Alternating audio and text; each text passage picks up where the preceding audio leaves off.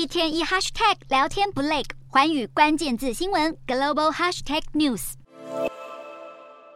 婚礼办得盛大，在亚洲国家往往是为了双方家长做面子。比如印度几个月前才有一场婚礼，新人的家长就站在住家顶楼撒钞票，邀请左邻右舍一起庆祝。印度婚礼这么大手笔，其实中国土豪的婚礼相较之下也毫不逊色。浙江台州就有一对新人雇佣一台运钞车，载了九百九十八万的钞票作为聘金，直接开到订婚现场。从影片可以看到，黑色运钞车停在路边，四名押车人员用拖车把洋溢着喜气的大红色钱箱拖进订婚仪式现场，而且不只有现金，画面中还可以看到桌上摆满金砖、名表等各种昂贵礼物。可别觉得聘金这么多真了不起，因为到结婚的时候，新娘子家里可得增加一倍的财物，当做嫁妆给赔回来。有网友直言自己是被贫穷限制了想象，也有人认为这种风气会导致很多经济能力普通的人没有勇气结婚，怕没办法摆出这么大的排场。这类事情逼得今年不断打击奢侈浪费风气的中国政府不得不出手治理。央视新闻报道，中共中央宣传部举行记者会时表示，将加大婚礼习俗改革的宣传力度，像是营造社会氛围，宣传这种奢侈办婚宴的习俗危害社会，同时宣传简约创新的婚礼形式。北京当局还打算规定聘金额度以及聘礼的标准，而且还要规定参加人数等等，并且将杜绝铺张浪费的规则纳入村民或居民公约。